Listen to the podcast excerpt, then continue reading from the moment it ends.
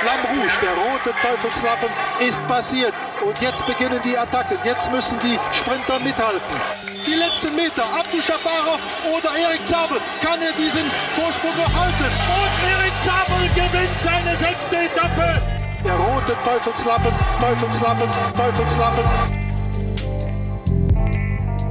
Vor der Tour de France starten wir also mit Teufelslappen, eurem äh, Radsport-Podcast für die nächsten Wochen. Wir sind der Edelfan und Alleswisser Sebastian von Freiberg, der Mann, der die Stimme der Tour de France über Jahrzehnte hinweg war, Herbert Watteroth und meine Wenigkeit Ralf Scholz als Podcast-Host.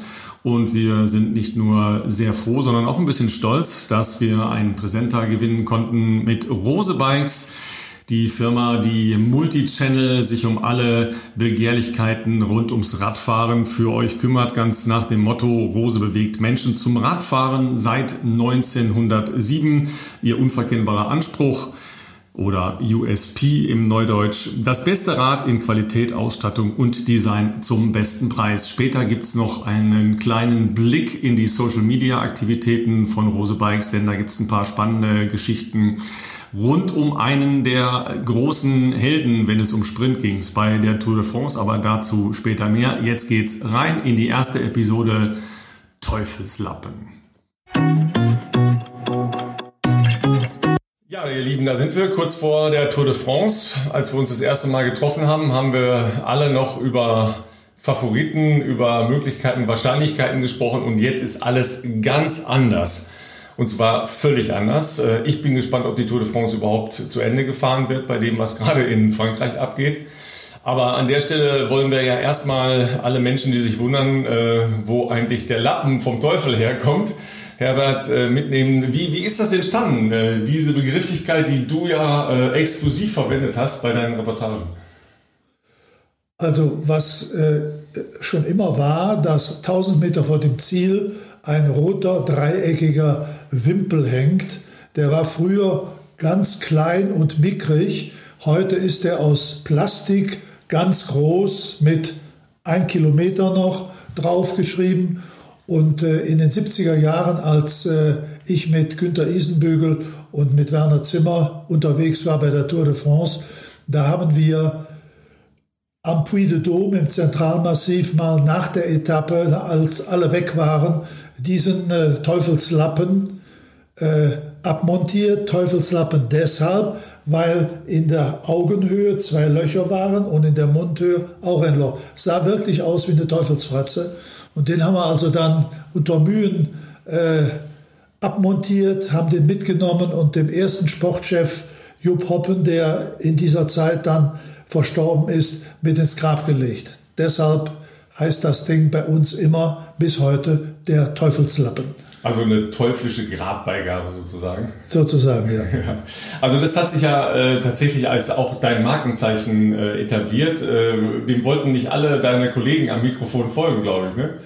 Nee, nee, Jürgen Emich äh, weigerte sich immer, äh, Teufelslappen zu sagen. Er war natürlich äh, der große Frankreich-Verfechter und sagte immer Flamme Rouge, was alle sagen. Aber ich hatte ja das persönliche Erlebnis mit diesem Stückchen rotem Stoff und deshalb bin ich dabei geblieben. Ja, aber äh, Seba, Vielsprachigkeit ist ja eine äh, Form in, äh, in der Tourszene überhaupt. Äh, deshalb sind wir ja sehr froh, dass wir dich als äh, spanischen Muttersprachler äh, des Kölschen nicht abholden äh, und auch sonstigen Sprachen zugewandten Menschen dabei haben. Ja.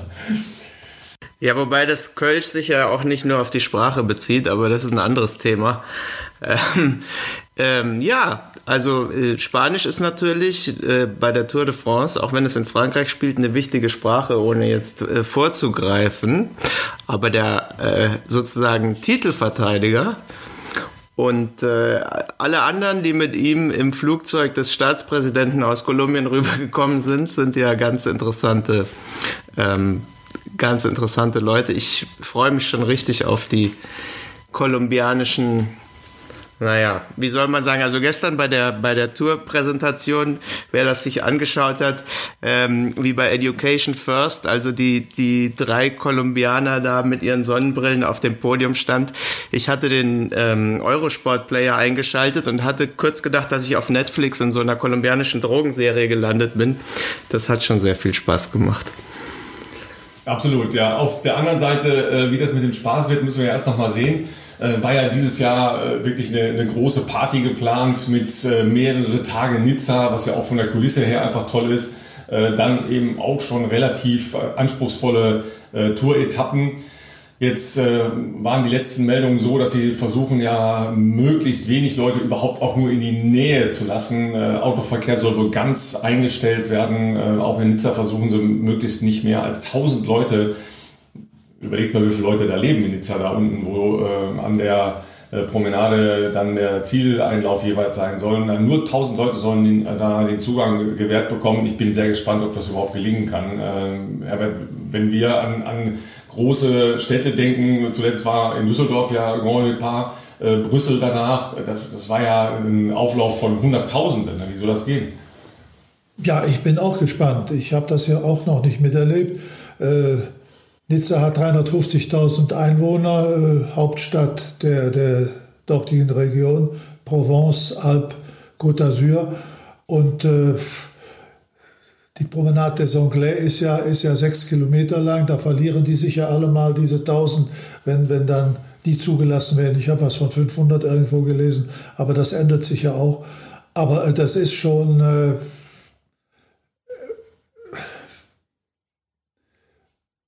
Schon, schon schwierig äh, nachzuvollziehen. Und wenn ich daran denke, dass dann womöglich in den Bergen ja der Andrang noch viel größer sein wird, wie die das geregelt kriegen, da bin ich wirklich mal gespannt. Absolut, ja. Also Sebastian, du wolltest ja eigentlich dich heute auf den Weg machen, ne? wolltest ja eigentlich schon auf äh, irgendeiner Route national sein, nee, auf einer Autobahn vermutlich eher. Äh, und nach, nach Nizza fahren hast du dich jetzt dagegen entschieden. Ähm, wie, wie siehst du das äh, und warum hast du dich dagegen entschieden? Ja, wir wollten tatsächlich ja, mein, mein lieber äh, Fahrensmann auf dem Rad, der Dr. Kreckel und ich wollten, Grüße an der Stelle übrigens, wollten ja jetzt gleich aufbrechen nach Nizza.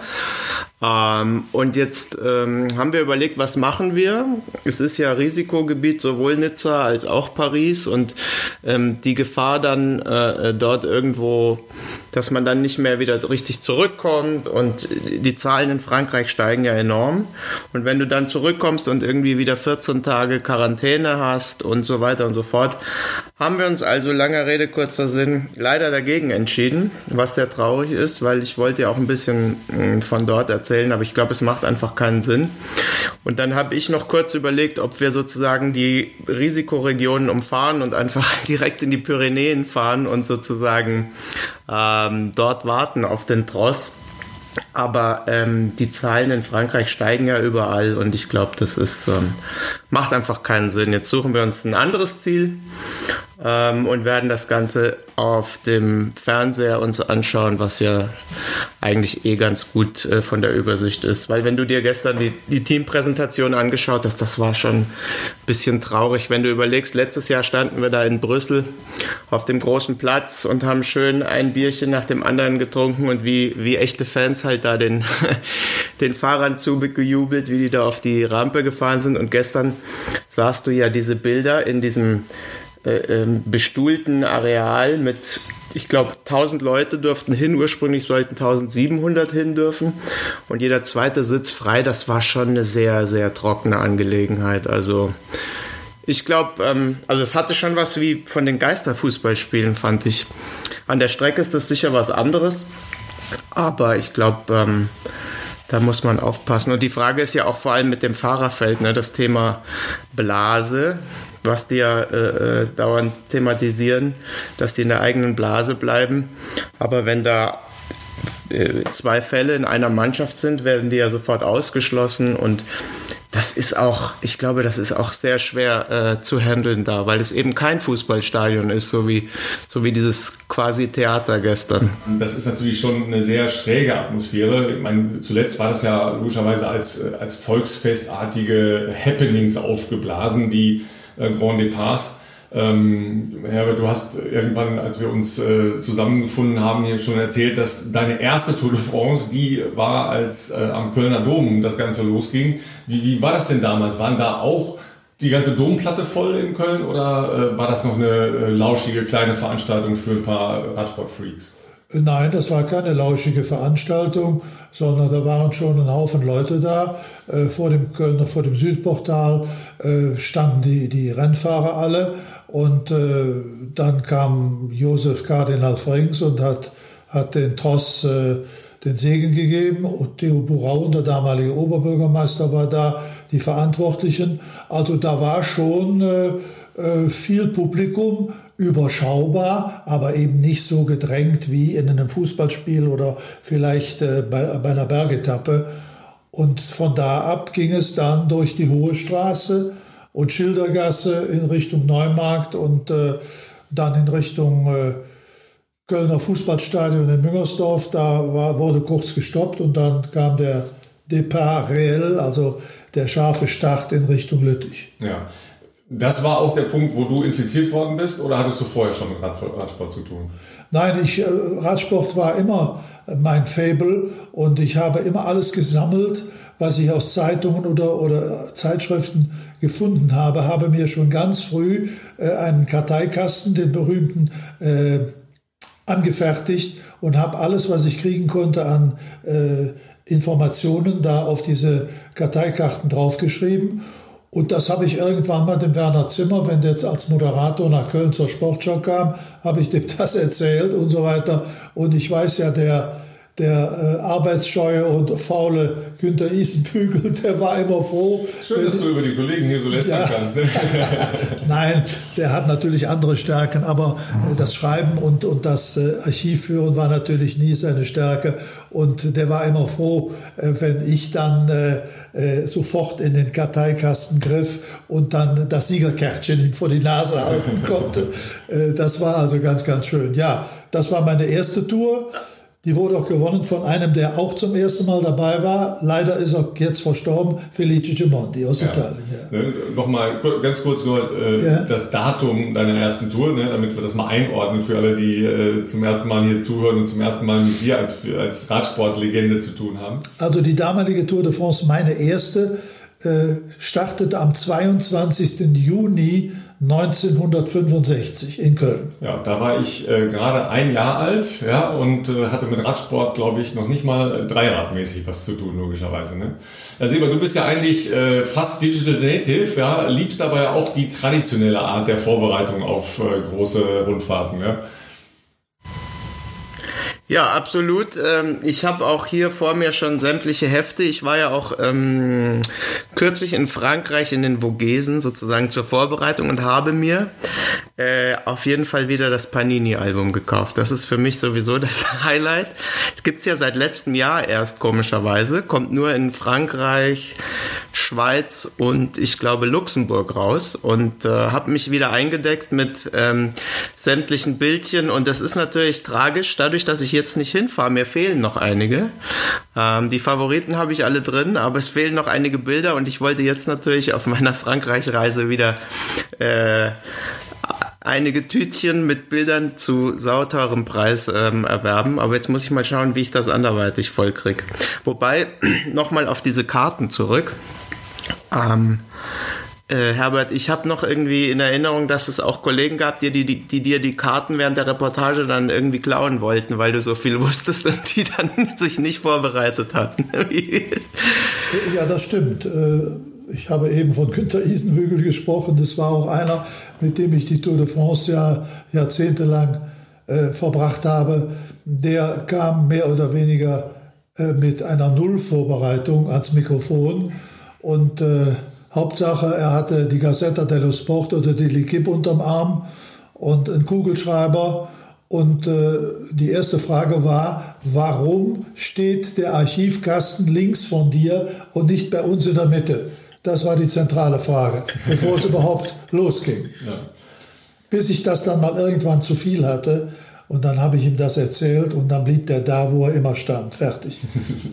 Obwohl natürlich äh, L'Equipe, also die französische Sportzeitung oder Gazzetta, die italienische, das ist natürlich äh, Pflichtlektüre logischerweise, auch wenn die L'Equipe äh, die Orientierung ein bisschen äh, anders gesetzt hat, inzwischen äh, sehr viel stärker auf Fußball setzt. Aber äh, klar haben die natürlich ähm, zu der Tour de France jedes Jahr Sondereditionen und eine umfangreiche Berichterstattung jeden Tag. Äh, gibt jetzt, äh, habe ich gesehen, auch ein extra Digital-Abo nur für die Tour de France. Also da muss man äh, dann die Fußballberichte gar nicht äh, mit abonnieren. Ähm, also da sind die natürlich auch schon logischerweise mittendrin. Ähm, und Gazzetta war ja ähm, der äh, Ursprung der, des Giro d'Italia, äh, den haben die ja mit erfunden praktisch und äh, die die Farbe des Führungstrikots geht ja auf die Farbe der Zeitung zurück. Ja, das ist ja noch der Zusammenhang. Ähm, also Pflicht ist schon mal auf jeden Fall, dass man gut Französisch lesen muss, am besten auch verstehen kann, ja, weil du hast, glaube ich, beim Kommentieren einen Franzosen auf dem Ohr, richtig? Ich habe mir immer den französischen Kommentator, weil der am besten informiert war, durch seine Kollegen, die auf den Motorrädern unterwegs sind und sofort alles berichten konnten, aufs Ohr getan. Also wusste ich dann auch sofort, äh, was da gespielt wurde. Das muss man wissen. Da muss ich natürlich den Kollegen hören und das muss man halt können oder es ist Gewöhnungssache, natürlich auch den Regisseur im Ü-Wagen hören, äh, damit man reagieren kann, wenn der sagt, pass auf, jetzt kommt die Tagesschau, jetzt spielen wir äh, den äh, Kulturfilm ein und so weiter. Ne? Ja, und dann hat man ja die, die Fahrer als Bild praktisch so in einer Wand großen Projektion vor sich, ne, dass man die alle gut erkennen kann. Ja, leider ja, nicht. Ne? Weit gefehlt. Der Monitor auch heute noch ist kleiner als der kleinste Monitor, sage ich es mal, den Privatleute zu Hause zur Verfügung haben. Dann äh, äh, würde der Eurovisionswagen äh, noch mal 50 Meter länger werden, ne? wo, die, wo die Reporter des Fernsehens unten sitzen und die des Radios oben. Ne? Ja. Ähm, Seba, du bist ja in deinem äh, realen Leben Regisseur, also stellst ja die Bilder äh, für die armen Kommentatoren, die dann auf Mini-Monitoren raten müssen, was du ihnen wohl zeigen willst, zur Verfügung. Äh, ich weiß gar nicht, ob du schon mal ein Radrennen gedrückt hast, äh, bist ja im Fußball, äh, Champions League, Länderspiele und sowas unterwegs. Äh, warum stellst du uns armen Reportern nicht wirklich auch mal einen gescheiten Monitor? Die Frage ist gut. Also erstens, ich habe tatsächlich schon ähm, Radrennen auch übertragen dürfen. Ähm, rund um Köln zum Beispiel kann ich mich an sehr schöne Übertragungen erinnern. Ähm, übrigens, die erfolgreichste Übertragung von rund um Köln war damals, als es ausfiel. da war Schneechaos und da war natürlich, ähm, die Leute wollten einfach wissen, das spielten sich ja menschliche Dramen ab um, um den Veranstalter und können sie starten oder nicht. Ähm, deshalb ganz interessant. Vielleicht ist auch das Thema bei der Tour de France, wenn die da jetzt äh, tatsächlich abbrechen müssen. Vielleicht wird das auch ein medialer, medialer Erfolg. Aber ähm, weil du fragst wegen der großen Fernseher, es ist natürlich so, ähm, Herbert weiß das, äh, weiß das besser, aber diese, diese Tour de France ist ja zu übertragen, ein, also rein technisch auch ein, eine enorme Herausforderung, weil wenn du, wenn du ein Fußballstadion hast, da stellst du halt alles hin und dann ist das das Stadion und dann wird da gespielt. Und dann wird bei einer WM zum Beispiel werden immer wieder äh, Spiele in dem Stadion gemacht und dann steht die Technik, aber bei der Tour de France ist ja jeden Tag ein anderer, ein anderer Startort und ein anderes Ziel. Und diese ganze Technik wird ja von A nach B gefahren, äh, aufgebaut und dann muss sie da stehen und dann muss ähm, das funktionieren für einen Tag und dann wird es wieder abgebaut und am nächsten Tag wieder woanders. Also wenn du da jetzt die, die Fernseher, die du von zu Hause gewohnt bist, hin und her schleppen würdest, ähm, da ist ja auch gar kein Platz in so einer kleinen Kabine. Also ähm, ja, ist nicht, ist nicht einfach und umso bewundernswerter, dass ähm, gerade auch, ich glaube, Herbert, bei, bei Sprintentscheidungen lagst du eigentlich selten, selten falsch. Das ist ja eigentlich so das Schwierigste zu erkennen, wer dann da gewonnen hat. Ja klar, man muss natürlich äh, die Leute erkennen können am Fahrstil, am Trikot ohnehin. Äh, seit Einführung der Helmpflicht ist es natürlich wieder schwieriger geworden, weil die natürlich dann äh, die Köpfe über dem Lenker haben im, im, auf den letzten 300, 400 Metern. Äh, ja, gut, da, da liegt man schon mal falsch. Äh, gestern war es eine ganz knappe Entscheidung bei der Europameisterschaft Nizzolo vor dem Mar und Ackermann. Und äh, das, was ich gehört habe, der eine sagte so, der andere sagte so. Es kam dann noch ganz anders. Äh, ja, das ist schon schwierig, äh, aber gut, äh, je länger man sich mit diesem Metier beschäftigt und es einem Freude macht, ich glaube, das kommt noch hinzu, macht man wenige Fehler. Ja, obwohl es natürlich äh, nichts mit artgerechter Haltung äh, von Reportern zu tun hat, äh, wie man da äh, wochenlang in kleinste Kabinen eingefercht wird. Ja, also das muss man auch mal sagen. Äh, hin und wieder reicht einem einer ein Wasser rein. Ja, äh, so ist es in, in real. Ja, also ein bisschen Mitleid darf an dieser Stelle auch mal sein. Das ist auch in Ordnung. Ähm, aber du hast mit den, äh, mit den aktuellen Reportern äh, der ARD ja noch gesprochen in den letzten Tagen. Äh, die Entscheidung ist jetzt gefallen, dass die vor Ort sind und äh, die Tour vor Ort verfolgen dürfen. Ähm, ist das eigentlich ein Vorteil? Weil man sitzt ja im Prinzip auf der Ziellinie und wartet, bis die anderen kommen. Man sieht ja eigentlich jetzt auch äh, von der Strecke nichts, außer auf dem Monitor.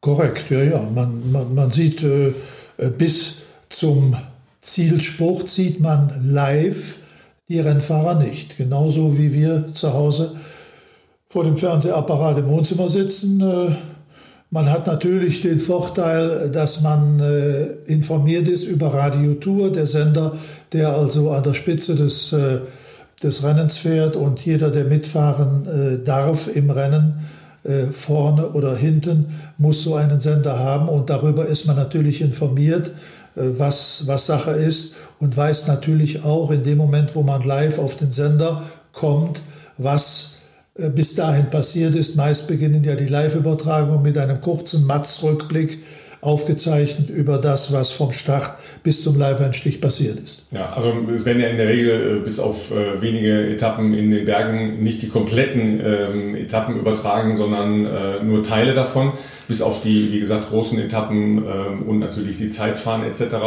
Ähm, ja, dann werfen wir doch mal einen, ersten kleinen Blick auf das, was in diesem Jahr passiert. Ähm, Ketzer sagen ja, es ist alles gemacht, damit endlich mal wieder ein Franzose gewinnen kann, äh, also Pinot äh, gewinnen kann. Äh, nämlich eine schwere Tour, eine Tour, die eigentlich nur von Kletterern gewonnen werden kann, relativ kleine Zeitfahranteile. Ähm, ist das der Versuch, nach über 30 Jahren mal wieder einen Franzosen äh, im Gesamtklassement nach oben zu spülen? Ja, das könnte sein, äh, aber äh, Thibaut Pinot, der ja im letzten Jahr äh, drei Tage vor dem Ende mit Muskelschmerzen im Oberschenkel aussteigen musste, ihm war irgendwie der, der, der Lenker gegen, das, gegen den Oberschenkel geschlagen, ist in guter Form, hat mithalten können mit Roglic und mit Bernal bei der Dauphiné, dem letzten Prüfstein vor der Tour. Äh, das Zeitfahren käme ihm auch. Er ist nicht der gute Zeitfahrer, aber nun zufällig, zufällig ist das Bergzeitfahren am vorletzten Tag 36 äh, Kilometer lang. Also das ist dann auch nochmal äh, seine Domäne. Es geht sogar durch seinen Heimatort, also und er kennt diese Strecke, weil er eben da wohnt und, und so oft trainieren kann, wie er will. Also da könnte ich mir vorstellen, wenn nicht dieses Jahr, wann dann? Ja. Ähm, bei dir zu Hause, äh, Seba, sagt man, glaube ich, eine gemähte Wiese. Ne? Also ich kann äh, den Zungenschlag nicht, aber es, es, klingt für mich ein bisschen so, oder? Agmade Wiesen auf Bayerisch. Nee, ähm, also das ist, glaube ich, offensichtlich, dass sie das so hinschweißen. Ich meine, sie haben jetzt 35 Jahre ist es ja her, genau. Also 85 war ja Ino, der letzte Franzose, der, der das gewonnen hat. Und sie versuchen es ja immer wieder. Und also, ich glaube, die anderen Mannschaften sind natürlich sehr stark, das kommt dazu, aber sie haben es eben hingelegt und ich fände es eigentlich auch sehr schön, weil Pinot, wenn du schaust, letztes Jahr, da hat er, der war ja gut in Form, hatte durch diese Windkante dann viel Zeit verloren, kam wieder zurück, musste dann, wir haben die Bilder alle in Erinnerung, mit Tränen im Auto aussteigen äh, aus der Tour und äh, äh fürchterliche Dramen und das ist ein ganz sympathischer Typ, finde ich. Ähm, der hat tatsächlich seinen Hausberg äh, als entscheidendes Kriterium am Schluss, weil ich bin das ja jetzt auch gefahren, dieses Einzelzeitfahren. Das endet ja an der Planche de Belfi. Das ist im Grunde genommen nicht ein Zeitfahren, wie man es sonst kennt, wo es irgendwie 50 Kilometer flach dahin geht. Das sind 36 Kilometer. Ungefähr nach 20 Kilometern fährt er durch seinen Heimatort Melissé Finde ich wunderbar. Und das wäre doch eine herrliche Geschichte, wenn er dann am Schluss äh, auf diesen sechs Kilometern irgendwie am vorletzten Tag der Tour dann in Gelb fährt. Nichtsdestotrotz, ich glaube, ähm, die Hauptfavoriten sind andere, trotzdem sie es ihm äh, quasi hingelegt haben. Aber es kann ja in drei Wochen kann ja so viel passieren, das wissen wir ja alle. Ich finde es schon auch als Persönlichkeit äh, spannend. Ähm, ich bin aber nicht so hundertprozentig sicher, ob er den letzten Killerinstinkt hat. Ja? Also die, die Sache mit dem Oberschenkel ähm, war, glaube ich, ja nicht im Bild richtig zu sehen, was passiert ist. Ja, der eine sagt äh, Muskelfaserriss, ähm, die, die Geschichte, dass er mit äh, dem Oberschenkel an den Lenker gestoßen ist, habe ich auch gehört. Ja, ähm, aber wenn es darum geht, hat er nicht liefern können, warum auch immer. Ja, ist ja schon mal in aussichtsreicher Position dann mit Magenbeschwerden, äh, glaube ich, rausgegangen. Ähm, deshalb bin ich nicht so hundertprozentig sicher, ob das so der eiskalte äh, Vollstrecker ist, ja, der dann zuschlägt, wenn es äh, drauf ankommt. Ähm, da habe ich jetzt das Gefühl gehabt, dass Bernal, obwohl er ja noch wahnsinnig jung ist, genau diese Qualität hat, ja, dann da zu sein, wenn es absolut zählt und dann auch durchzuziehen und das Ding nach Hause zu bringen. Ja, äh, Pinot hat ja die Tour de France bisher siebenmal bestritten, nur zweimal ist er ins Ziel gekommen. Das meine ich, ja. Ja, ja, halt äh, aus verschiedensten Gründen ja. ist er ausgestiegen. Ähm, die Sache mit dem Oberschenkel, die, die wusste ja kein Mensch. Das ist nachher erst herausgekommen. Äh, die ist ja passiert im Hotel bei der Besichtigung der, Rennfahr äh, der Rennräder und so weiter. Da ist ihm da so ein Ding dagegen geschlagen. Und dann ist er aufs Rad gestiegen, aber als dann die Anspannung berghoch dazu kam und, und äh, die Muskeln äh, dann anfingen zu streiken, da war Ende der Fahnenstange. Ne? Ja. Wie, siehst du das? Ist der, ist der äh, Seba ein ausreichender Killer, um so ein Ding zu gewinnen? Weil da, da wird dir ja kein Millimeter geschenkt, logischerweise, ja. Und die Attacken kommen an jeder Stelle. Wenn du eine Schwäche hast, äh, wird die ausgenutzt. Ja, ich sehe das wie du. Ähm, nichtsdestotrotz ist es einfach eine, eine schöne Geschichte. Ähm, aber ich meine, Monument hat er auch schon gewonnen. Also ähm, das ist schon auch ein Siegfahrer. Also ich würde es mir, ehrlich gesagt, ich würde es mir irgendwie wünschen, weil ich finde die Geschichte gut und ich finde es einfach auch langweilig, dass Team Sky, Ineos, Grenadiers oder wie auch immer das heißt, die Engländer von Brailsford halt, dass die seit Jahren das gewinnen. Und ähm, insofern, äh, es wäre einfach, ich, ich freue mich immer über Außenseiter. Und ähm, insofern, aber es gibt ja noch ein paar andere spannende Außenseiter, zumal du ja dieses Jahr durch diese ganzen Stürze und die äh, äh, skurrile Vorbereitung äh, in Sachen äh, oder in Zeiten von Corona eigentlich wirklich keinen richtig einschätzen kannst. Und das ist doch eigentlich herrlich, dass du nicht wie letzten Jahre immer einfach sagen kannst, okay, da gewinnt halt der Fahrer von Ineos, Sky, was auch immer, wer der Kapitän ist, sondern dieses Jahr wird spannend. Das ist einfach schön. Ja, dann bleiben wir doch mal gerade bei denen. Äh, also Ineos äh, Grenadier, so werden die ja bei der Tour jetzt heißen, haben, glaube ich, auch noch mal ein bisschen die Fahrräder umlackiert und neue Trikots an. Ja, alles sehr stylisch. Ähm, kein Ruhm, kein Garen Thomas. Ähm, dafür setzen sie aber auf Bernal und als Adjutant Carapaz dazu. das ist für mich eine spannende Kombination.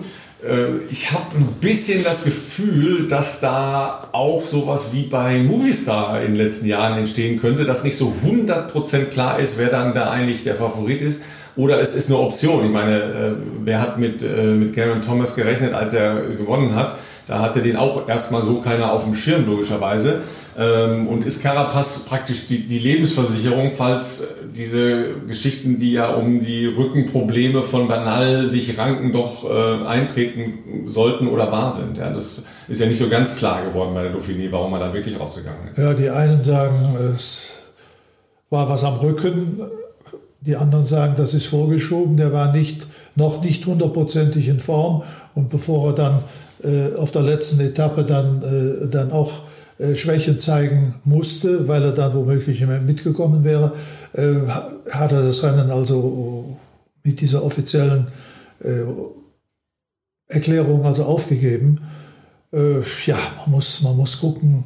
Carapaz ist natürlich ein ausgewiesener Bergfahrer, kommt ja aus Ecuador, genauso wie die Kolumbianer und hat ja immerhin als Referenz den Giro d'Italia letztes ja, Jahr gewonnen. Klar. Also äh, viele sagen ja so, oder manche sagen, und da ist auch vielleicht, wäre was dran, dass man Froome, den, den, den muss man da nicht haben, der, der soll die Spanien-Rundfahrt fahren. Äh, aber Thomas war auch nicht in der Form des, der letzten zwei Jahre, aber so als Manndecker für Bernal immerhin noch gut genug, um da die Störfeuer zu setzen, wenn es ans Eingemachte geht, wenn die Roglics und so weiter kommen oder Bogaschar, das ist ja auch so ein Geheimtipp. Mhm. Da bin ich mal gespannt, was mit dem ist. Ne? Ja, ja, ja. Äh, äh, Nochmal, äh, was sagen die äh, spanischsprachigen Quellen, Seba? Da bist du äh, viel näher dran als wir über die Bernals und Carapasse dieser Welt. Ja, also das äh, Spanisch ist ja auch ein Thema, das wollte ich eigentlich jetzt auch ansprechen. Ich habe eher das Gefühl, dass ähm, Ineos jetzt sozusagen diese spanische Fraktion halt in dem Team verstärkt hat, um, um den zu stützen. Da ist ja noch Amador dabei und Castro Viejo. Und da haben sie also vier, äh, um Bernal rum, haben sie so eine, eine spanische Armada gebaut. Ich glaube, dass der das auch braucht und dass der sich das wünscht. Nichtsdestotrotz die, die Frage mit Carapaz ist wirklich, der war ja offiziell zumindest für den Giro zur Titelverteidigung geplant.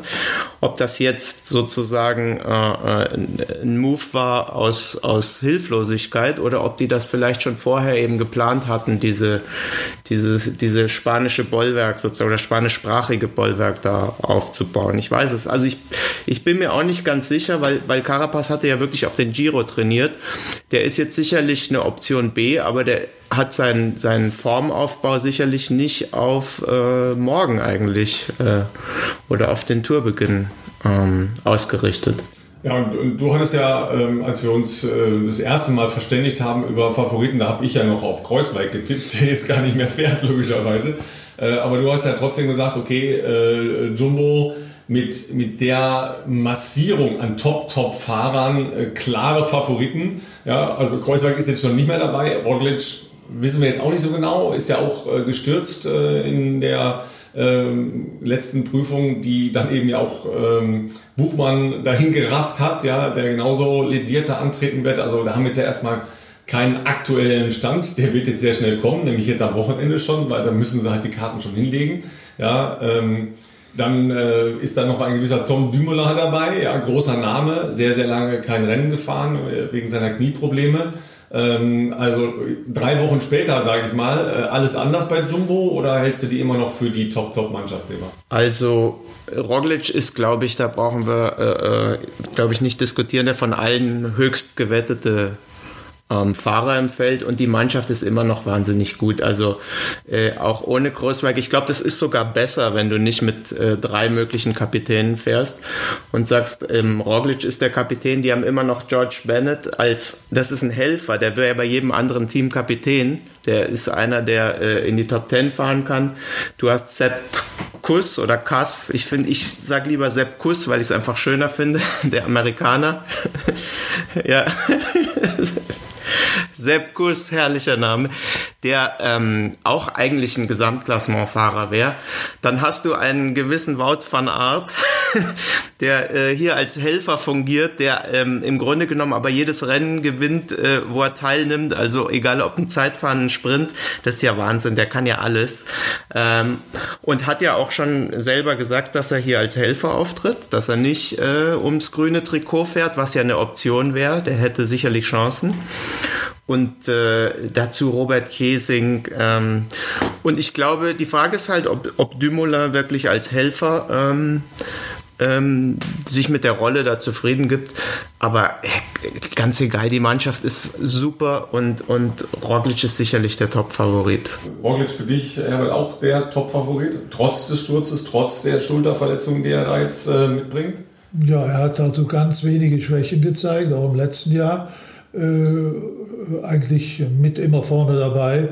Ja, es sollte eigentlich, sollte eigentlich alles gut laufen für ihn. Man weiß eben, eben nicht, äh, wie, wie diese Verletzungen, äh, äh, wie soll ich sagen, verheilt sind. Das ist ja dasselbe bei Buchmann, der, der fühlte sich ja schon äh, reif fürs Podium, aber wenn du da dann äh, auf dem Rücken äh, viele Prellungen hast und, und kannst zwar Radfahren, aber nicht gehen, das ist schon eine Sache. Und der sagt natürlich auch, mir fehlen jetzt, sagen wir mal, drei, vier Tage oder eine, eine knappe Woche an der Vorbereitung, damit ich auch selber zu mir sagen kann, Mensch, ich habe alles getan, jetzt fehlt dieses Stück.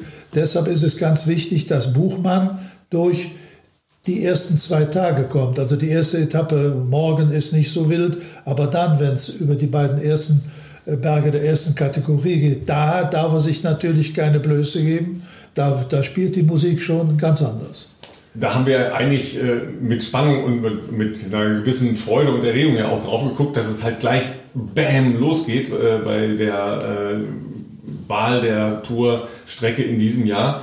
Jetzt habe ich fast den Eindruck, dass, also Buchmann, der wird ja irgendwie überleben müssen erstmal, ja, dass er mal äh, fünf, sechs Tage vernünftig auf dem, auf dem Rad sitzen kann und äh, sich ein bisschen äh, wieder eingrooven kann und, und Selbstvertrauen auch in, in seinen Körper gewinnen kann. Roglic kann es ja ähnlich gehen. Ja klar, als ehemaliger äh, Skispringer ist er wahrscheinlich äh, anders gewohnt, mal auf die Fresse zu fallen und weiterzumachen. ja, äh, aber gut, das hat man als Radfahrer ja auch schon mal. Ähm, dass es vielleicht jetzt doch eher so ein, so ein bisschen abwarten wird und jetzt noch nicht so hart attackiert wird. Dagegen spricht natürlich die unglaubliche, ähm, sagen wir mal, Aufgeregtheit und Aggressivität, die wir in den bisherigen Rennen der letzten Wochen gesehen haben, die ja schon äh, erstaunlich war und die vielen ja auch äh, große Kopfschmerzen bereitet, weil offensichtlich viele Fahrer bereit sind, alles zu riskieren und zu viel zu riskieren. Ja. Das glaube ich auch, dass dieses Thema der Stürze, was wir ja die ganzen letzten Wochen hatten, äh, dass das alles durcheinander wirbeln kann. Ich glaube, das wird äh, eine Tour, wo so viel passiert, was wir überhaupt nicht vorhersehen können. Und ähm, ich glaube nur bei äh, Früher hieß er ja Emo Buchmann, aber mittlerweile, weil die englischen Kommentatoren herrlich äh, Manny Bookman sagen, da bin ich neulich bei Eurosport im englischsprachigen, ist Manny Bookman aufgetaucht. Das fand ich so herrlich, das werde ich jetzt übernehmen.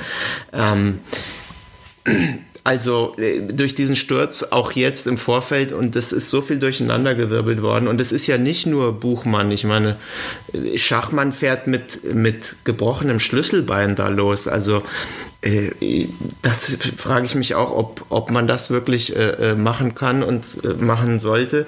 Dann hast du ja noch Mühlberger da drin, der ja auch äh, sich verletzt hatte. Also Bora, super Mannschaft, ähm, hatte ganz viel vor. Ich bin mal echt gespannt, ob jetzt sozusagen der Fokus äh, am Ende nur darauf liegen kann, dass Sagan einfach sein achtes grünes Trikot gewinnt, weil äh, ich glaube, ähm, zu sagen, Buchmann und, und Bora kommt nach zwei Wochen oder so, das kann man zwar, aber ich glaube, äh, eine Tour, Tour de France ist zum Regenerieren und um in die Form zu kommen, glaube ich, äh, nicht so gut geeignet. Ich glaube, da musst du von Anfang an Vollgas geben. Und wie Herbert sagt, es gibt ja am zweiten Tag eigentlich schon erste Kategorieberge. Das wird, das wird, glaube ich, schwer. Also ich weiß nicht, Herbert, du bist ja, du bist ja der einzige von uns, der schon den Ritterschlag des Radfahrers hatte, nämlich den Schlüsselbeinbruch. Ähm, kannst du dir das vorstellen, wie man eine Tour de France mit einem gebrochenen Schlüsselbein losfahren kann? Nee, kann ich mir eigentlich nicht richtig vorstellen. Ich habe ja jetzt heute noch sechs, sieben Schrauben, nee, sechs oder sieben Schrauben im Schlüsselbein. Nur wenn ich mir vorstelle, äh, dass nur Schachmann ist keiner, der, der fürs Gesamtklassement fährt, der soll ja bei Buchmann bleiben und so. Aber wenn ich mir vorstelle, äh, du musst den Col de Turini oder den Col äh, de la Colmian ziehen am Lenker die ganze Zeit, das tut ja schon weh. Und dann ist dann dazwischen mal eine kleine Flachetappe mit vielen, vielen Hügeln. Aber dann, dann kommt die erste Bergankunft ja schon in Ancien Merlet. Also da könnte ich mir vorstellen, da heißt es entweder Hop oder Top, äh, wenn es darum geht äh, zu sagen, ich äh, komme mit dem Schlüsselbein nicht so gut hoch. Ne?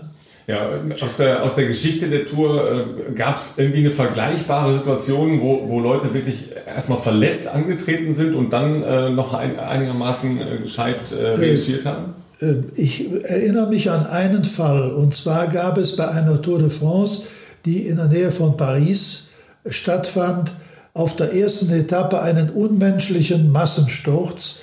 Äh, da sehe ich noch Olaf, Olaf, wie heißt er? Ludwig? Nicht nee. Olaf Ludwig, der andere, ich weiß nicht mehr, mit, äh, mit geschultertem Rad über die Ziellinie zu Fuß kommen. Ja. Und in diesem Sturz war auch Tyler Hamilton, ah. der Amerikaner, mhm. verletzt. Und dann stellte sich heraus, dass er, äh, man sprach nicht von einem Schlüsselbeinbruch, sondern von Haarrissen im Schlüsselbein. Der hat die Tour durchgehalten, ist auch ähm, äh, die längste Etappe über 222 Kilometer nach Bayonne hat er sogar durch die Pyrenäen gewonnen. Äh, mit oder ohne oder mit äh, sei dahingestellt, aber er ist durchgefahren. Ne? Also das ist der einzige Fall, wo ich weiß, dass, dass der durchgekommen ist, aber es war nicht der klassische Schlüsselbeinbruch. Bei Schachmann muss es ja ein, sagen wir mal, ein einfacher mhm. Bruch gewesen sein, der noch nicht mal operiert werden muss. Ne? Ja. Ja, aber schon äh, eine besondere Situation, dass gleich mehrere ja ähm, angeschlagen, also durch Sturzverletzungen angeschlagen, ja. jetzt in die Tour gehen äh, und da jetzt erstmal ein paar Fragezeichen entstehen, die es auf der einen Seite äh, wirklich ja so machen, dass man Mitleid hat mit den Jungs, aber auf, den anderen Seite, auf der anderen Seite natürlich total spannend machen, ja. Weil es ist natürlich eine Ausgangssituation, die nicht nur äh, einen sportlichen Reiz hat, sondern eben auch diesen, äh, diesen menschlich leidenden Aspekt, dass man sagt, kommt der überhaupt durch? Ich meine, dass äh, es Stürze gab während der Tour de France und dass Leute dann lediert weitergefahren sind, also äh, mit aufgeschlagenen äh, Hüften oder äh, ledierten Armen oder so weiter. Das hat es ja äh, häufiger gegeben. Ich kann mich auch erinnern, dass äh, Jan Ulrich in einem Jahr, als er, glaube ich, auch ein bisschen dicklicher kam, dann auch immer davon sprach, ja, ich brauche erstmal die erste Woche, um reinzukommen, um, um in Form zu kommen. Aber da waren halt auch andere, äh, andere Etappen am Anfang. Da gab es halt erstmal ein paar Sprint-Etappen ja, und ein bisschen gemächlicher. Dann war mal so ein kleines Hügelchen dabei. Aber es ging nicht bumm direkt los. Das ist halt jetzt dieses Jahr völlig anders. Ja. Zweite und vierte Etappe geht zur Sache. Also, und das wissen die anderen auch, die, äh, die Gegnerschaft von Roglic, von Buchmann, von Bernal und was weiß ich. Meine Bardet ist ja auch kein schlechter, ne? oder äh, eben erwähnt äh, Tadeusz äh, äh, Bogacar oder Landa zum Beispiel, ne? der ganz diskret, was ist mit Nairo Quintana, der ist ja auch gut gefahren jetzt. Ne? Ja, Landa ist auch ein, ein, Thema, was mich irgendwie umtreibt, weil ähm, also die Geschichte von Landa als Helfer bei Sky war er ja unfassbar stark. Da war, glaube ich, bei Frooms letzten Sieg hattest du das Gefühl, dass wenn er gewollt hätte, hätte oder gedurft hätte, hätte er gewonnen, weil er war vorne in der Gruppe, dann hat er sich zurückfallen lassen, hat Froome wieder vorgefahren. Also das war ja Wahnsinn. Dann ist er gewechselt zu Movistar, da hat man sich gedacht, okay, jetzt ist er mal Kapitän. Dann kam ja wieder dieses Chaos von Movistar, was die immer veranstaltet haben über die letzten Jahre verschiedene Kapitäne, wir legen uns nicht fest, jeder macht, was er will.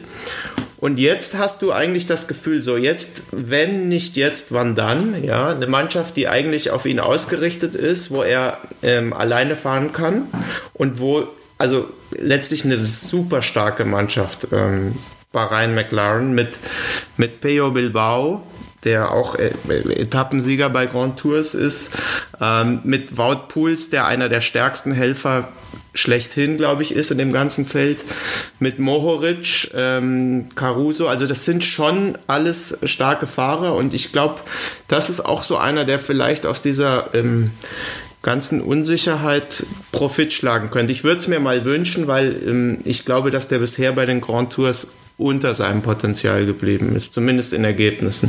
Ja, und Quintana hat mir jetzt kurz ja im Nebensatz halt auch erwähnt, äh, der ja weggegangen ist praktisch äh, von, von Movie, ähm, um irgendwie mal in Ruhe fahren zu können und nicht in, permanent in, in diesen Gemetzeln, die da ja offensichtlich im Hintergrund äh, stattgefunden hat, verwickelt zu sein. Bei dem hat das nicht gelegen. Ne? Also das, der, der hatte nicht diese äh, diese Auseinandersetzung mit den Fahrern äh, außerhalb des Radfahrens, äh, die ihn befördert hat, sondern der hat ja ganz offensichtlich darunter gelitten, dass da permanent Stress war im Hintergrund äh, und er nicht frei fahren konnte. Man hat ihn ja gar nicht lachen sehen, ja, also jetzt äh, nicht auf dem Rad, sondern daneben. Ja, der ging immer mit versteinertem Gesicht da umeinander. Ähm, irgendwie ist das ja auch einer, der noch unvollendet ist, ja, weil die Qualifikation spricht man ihm ja nicht ab, dass er die Tour gewinnen kann ähm, war ganz stark zu Beginn der Saison, also vor Lockdown. Ja, jetzt weiß ich nicht so genau, weil äh, da, wo er aufgetreten ist, äh, kann ich noch nicht so genau ein Bild äh, draus ziehen, ob der jetzt in der Lage ist, so einen Teil zu gewinnen, aber unmöglich ist es sicher nicht. Denn die Mannschaft ist halt nicht ganz so stark. Ne? Ja, also Quintana ist genauso wie du sagst, die Unvollendete. Man hat ihm schon oft den Toursieg eigentlich oder hat ihn schon oft als Hauptfavoriten auch gesehen. Ähm, vor dem Lockdown haben alle gesagt, dieses Jahr geht der Toursieg nur über Quintana. Der war wohl in erstaunlicher Form. Ich glaube, dass dem das, was du vorhin gesagt hast, Ralf, auch das, das Killer-Gen fehlt. Ähm, dass der im entscheidenden Moment einfach ähm, nicht zubeißen kann. Gut, er hat schon eine Grand Tour gewonnen, ähm, klar. Zwei sogar, oder? Ich glaube, Giro und Welter. Und die Strecke ist natürlich auch für ihn gemacht, aber ich glaube, das Feld ist zu stark. Die Mannschaft ähm, sehe ich gar nicht so schlecht, weil ich meine, Warren Bagil ist, ein, ist ja bekanntermaßen auch ein sehr starker Bergfahrer, der kann da, ihm da schon helfen. Und ähm, dann hat er seinen, seinen Bruder dabei, Winner Anacona, auch ein herrlicher Name übrigens, Winner Anacona, den ich äh, mit, mit großer Freude schon in meinem Panini-Album geklebt habe. Ähm, nein, ich glaube aber, dass, dass der einfach ähm, wenn es drauf ankommt, ich glaube, dass da die anderen einfach stärker sind. Wobei die Kolumbianer an sich, das hatte ich ja vorhin auch schon gesagt, das, das macht einfach auch Spaß, was die einen unglaublichen Fundus haben, wenn du die Education First anschaust.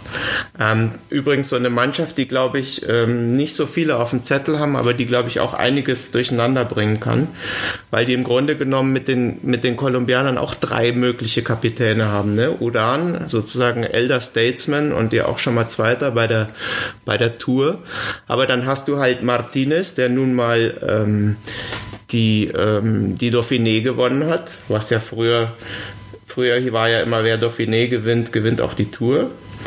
Also nichtsdestotrotz, der, ähm, der ist schon stark. Und dann haben sie noch Sergio Igita, den, äh, der wird jetzt diesmal nicht als Kapitän fahren, aber ich glaube, das ist ein Mann für die Zukunft. Der hat bei der kolumbianischen Meisterschaft dieses Jahr äh, sowohl Bernal als auch ähm, Martinez geschlagen. Der hat die Kolumbien-Rundfahrt gewonnen. Also das, äh, das ist schon Wahnsinn, was die da an Fahrern haben. Das ist großartig. Zwischendurch kurzer Hinweis auf Social Media. Ihr findet uns auf allen Plattformen, wo es Podcasts gibt und es wäre nett, wenn ihr eine Bewertung hinterlasst. Außerdem haben wir einen nagelneuen, funkelfrischen Instagram-Account unter Teufelslappen Radsport Podcast und äh, dort findet ihr auch die letzte Episode, nämlich die Episode 6 von Cycle Stories von unserem Präsenter von Rose Bikes. Dort geht es nämlich um, ich habe es schon erwähnt, um einen der herausragenden Sprinter der vergangenen Jahre, um Marcel Kittel, der inzwischen ja seinen Fokus auf mehr gelenkt hat rund ums Radfahren als nur Racen. Ganz spannendes Video ist da entstanden, könnt ihr sowohl bei Instagram, bei YouTube, aber auch bei Facebook euch anschauen. Und äh, dort geht es auch um ein Gravel-Bike, das Backroad AL von Rose, das in der Episode 5 der Cycle Story schon vorgestellt worden ist, aber ein bisschen wie ein Lieblingsspielzeug aussieht von Marcel Kittel. Lohnt sich, solltet ihr auf jeden Fall reinschauen. Und äh, vergesst nicht, auch bei uns äh, im Instagram-Account den Folgen-Button zu drücken. Jetzt geht's weiter mit unserer ersten Folge kurz vor der Tour de France. Auf jeden Fall werden ja wohl bei allen Bergetappen äh, Wohnwagen und Autos äh, schon Tage vorher äh, nicht mehr hochgelassen, damit da eben nicht so große Ansammlungen und Partys entstehen können. Vielleicht ist das eine Idee, weil ich glaube, Alp d'Huez liegt nicht im Risikogebiet. Vielleicht fahren wir einfach dahin und stellen uns mit ein paar Heineken an die, an die holländische Kurve.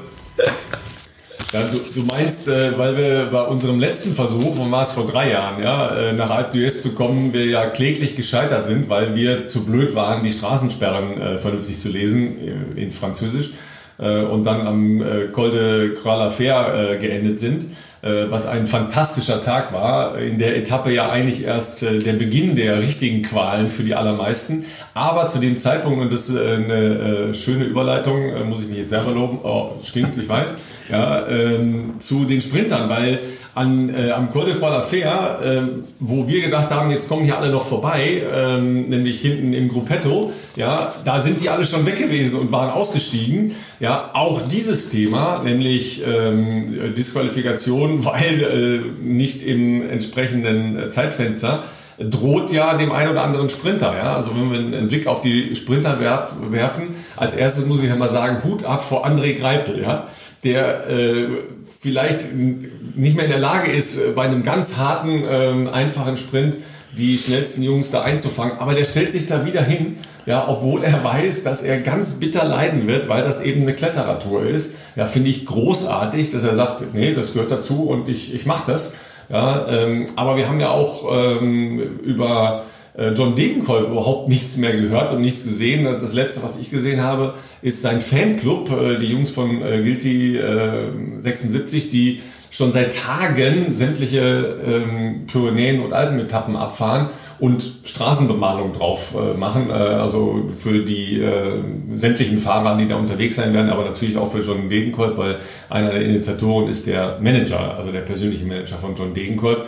Ja, also bei den Sprintern, äh, die haben ein ganz hartes Leben diesmal, ja, weil vielleicht haben sie die Option, äh, die erste Etappe zu gewinnen und dann ist erstmal lange gar nichts mit Sprinten. Ja, dann heißt es erstmal Qual, Qual oder Qual. Ja, und äh, die Disqualifikation droht praktisch äh, in jeder Woche. Ja. Also Ralf, erstmal großartige Überleitung, Kompliment. ähm, die Sprinter sind, ist ja wirklich ein Thema, weil also einige Mannschaften haben ja ihre ihre Top-Sprinter sogar zu Hause gelassen. Also ähm, Ackermann war ja sehr traurig, dass er nicht zur Tour durfte. Ähm, Grönewegen ist nicht dabei. Ähm, das ist tatsächlich spannend, weil es eigentlich gar keine klassischen Überführungssprint-Etappen gibt, so wie früher, wo die Sprinter am Anfang erstmal irgendwie fünf Etappen gewinnen konnten. Und von den Sprintern ist, glaube ich, Caleb Ewan äh, im Moment nach wie vor am besten äh, in Form. Das ist der stärkste Sprinter dort im Feld. Und die Frage ist, glaube ich, wirklich, wie die Jungs über die Berge kommen. Nun ist Ewan ja eher klein und schmal. Das könnte eigentlich für ihn sprechen. Aber so richtig, ähm, so richtig klassische Sprint-Etappen gibt es nicht. Und ich glaube, dass letztlich, wenn es dann ums grüne Trikot geht, was ja als Sprinter-Trikot gilt, ist, glaube ich, Sagan jetzt mit diesem unglaublichen Rekord ähm, einfach auch fällig, weil der, ich glaube, einfach wie kein zweiter weiß, wie man in so Gruppen geht, um sich auch diese Zwischensprints zu sichern. Und ähm, ich glaube, ich glaube, das ist klar. Und ich bin mir im Übrigen noch gar nicht so sicher, ob die erste Etappe wirklich als Sprint am Schluss äh, ausgefahren wird oder ob es gibt ja zwei, sagen wir mal, Hügel, ähm, dritter Kategorie, glaube ich, ob das nicht vielleicht sogar was für Ausreißer ähm, ist. Und ich würde mich sehr freuen. Ich habe nämlich, es gibt einen, einen Fahrer, den ich sehr schätze. Ähm, Thomas de Gent ist eigentlich herrlich, weil der ja immer angreift. Äh, ob der sich nicht irgendwie vorgenommen hat, da vielleicht ins gelbe Trikot zu fahren. Weil du gesagt hast, ja, äh, äh Wout van Art äh, hilft aus. Aber das wäre natürlich so eine Etappe für den, ne? Dass er sagt, okay, wir holen uns erstmal das gelbe Trikot und dann schauen wir weiter. Ja, das ist genau das Ding. Normal, äh, also unter normalen Umständen hätte ich gesagt, Wout von Art gewinnt die erste Etappe. Ähm, die Frage ist halt natürlich, ob, ob Jumbo Fisma, die ja das Ziel haben, nach der letzten Etappe das Gelbe zu holen, zu haben, ob die sozusagen schon mal in Gelb fahren, um das dann verteidigen zu müssen und dann mit einem Mann, der eigentlich nicht für ihr Gesamtklassement ähm, derjenige ist. Ähm, das ist die Frage. Ne? Also ja gut, aber Sie könnten natürlich, also ist ja spekulativ, Sie können ja ähm, über ihn die erste Etappe machen und dann schon ähm, versuchen ins gelbe Trikot zu kommen. Klar, dann bist du natürlich im Prinzip ähm, schon früh in der Verantwortung immer Nachführarbeit zu leisten und so weiter und so weiter äh, und, und verzettelt sich da im Zweifel, ja. Aber ich meine, Wout van Aert, der hat Strade Bianca gewonnen, der hat Sanremo gewonnen, der hat wissend, dass bei der Dauphiné alle fünf Etappen oben endeten, äh, hat bei der Dauphiné die erste Etappe gewonnen, wenn ich mich recht erinnere. Oder? Ja, doch, müsste stimmen, ja. Ja, ja nicht? Äh, und, und, und diese, diese Etappe, wo wir gerade von sprechen, die erste, die ist also nicht super schwer. Da gibt es einen Berg, der ist 500, äh, was weiß ich was, Meter hoch, 498 Meter. Ähm, also die höchste Erhebung von Uruguay einmal hoch. Sozusagen, ja. ja. Und der ist dreimal zu bezwingen. Dann kommt aber eine 30 Kilometer lange Abfahrt von diesem Hügel, von diesem uruguayanischen Hügel. Und dann kommen die sechs Kilometer vor Ziel, kommen die am Flughafen auf die Promenade des Anglais. Also das gibt einen ganz heißer Sprint. Und das haben wir ja gesehen bei Mailand Sanremo, was der Van Aert, mhm. der kann taktieren, der kann abwarten, der kann führen. Da bin ich mal gespannt. Da haben auch die Jungs hier, wie Demar und so weiter, haben, äh, der ist gut in Form ist, französischer Meister, das, da werden die Schwierigkeiten haben. Da bin ich mal drauf gespannt. Ja, aber das äh, ist natürlich auch so ein Ding, wo John äh, sich ja auch mit reinhalten kann, ja, äh, John Degenkolb, ja, weil so viele Optionen hast du nicht, ja, und bevor du halt irgendwann müde bist, weil eine reine Sprintetappe ist, glaube ich, erst in der zweiten Woche, ja, bis dahin hast du schon so viele Höhenmeter drin, da bist du froh, dass du lebst, ja.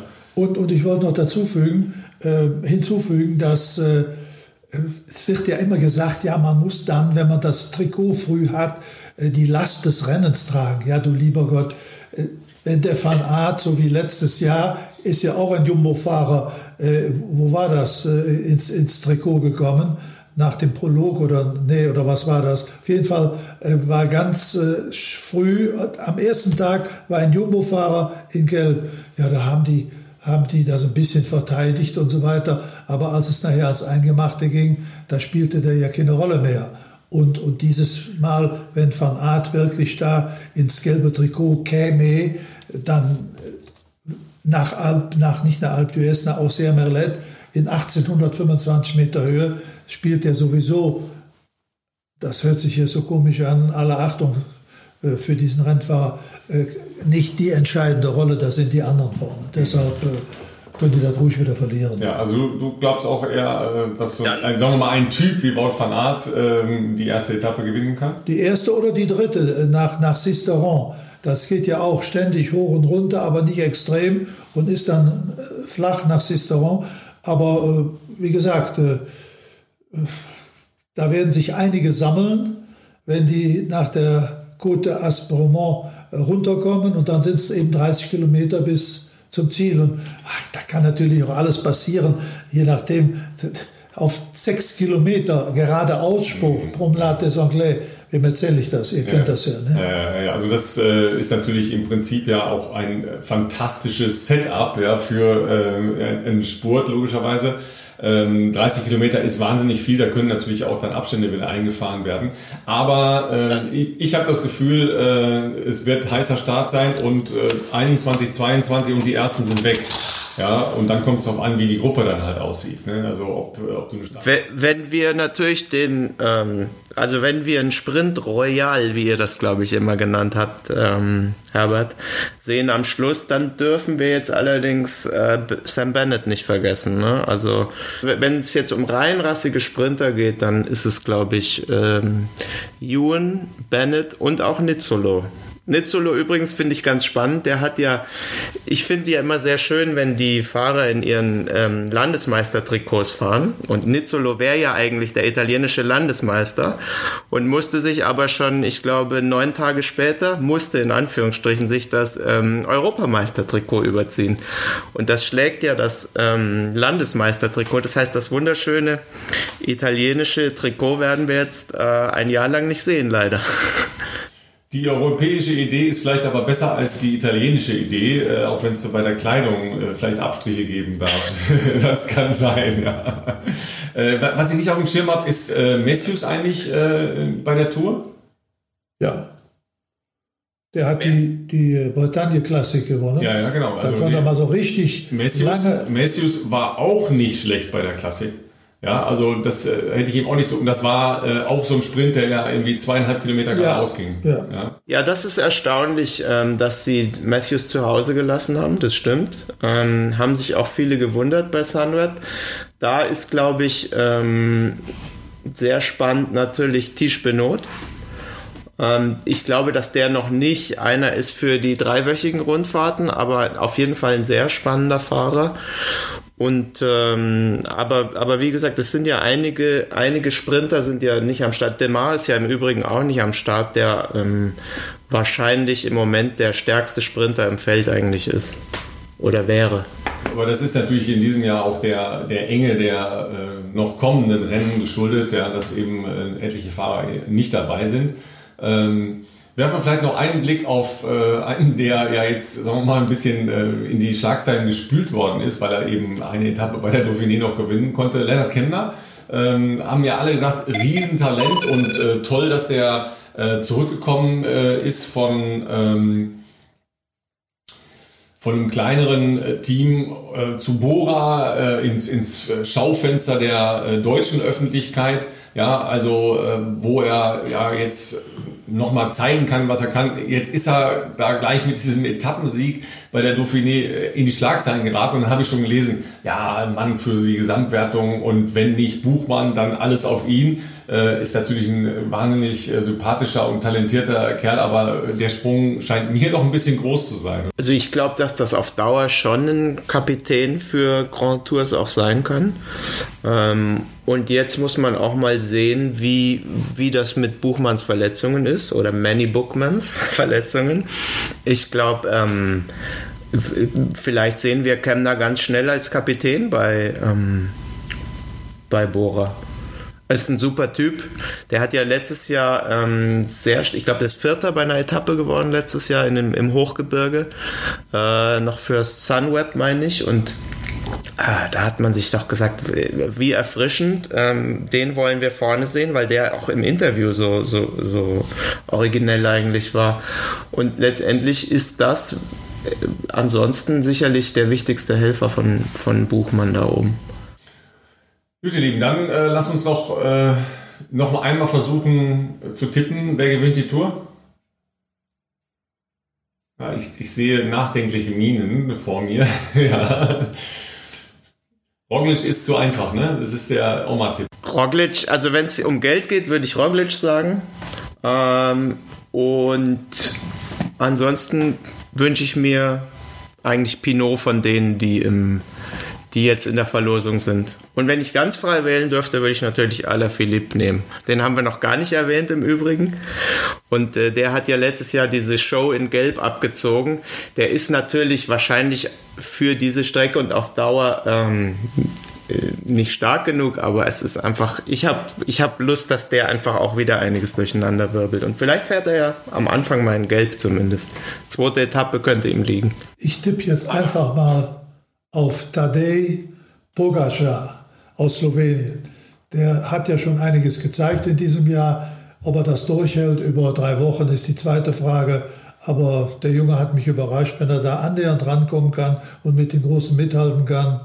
Da bin ich, wäre ich mal gespannt. Ja, okay, dann setze ich auf Carapaz, äh, weil ich glaube nicht an Bernal. Ähm, ich bin, äh, bin irgendwie skeptisch, dass der die Form des letzten Jahres hat. Äh, und Carapaz schmeißen die da äh, nicht zum Einrollen für den Giro rein, sondern der soll äh, da stehen, wenn Bernal nicht kann. Also ich, ich sag mal Carapaz.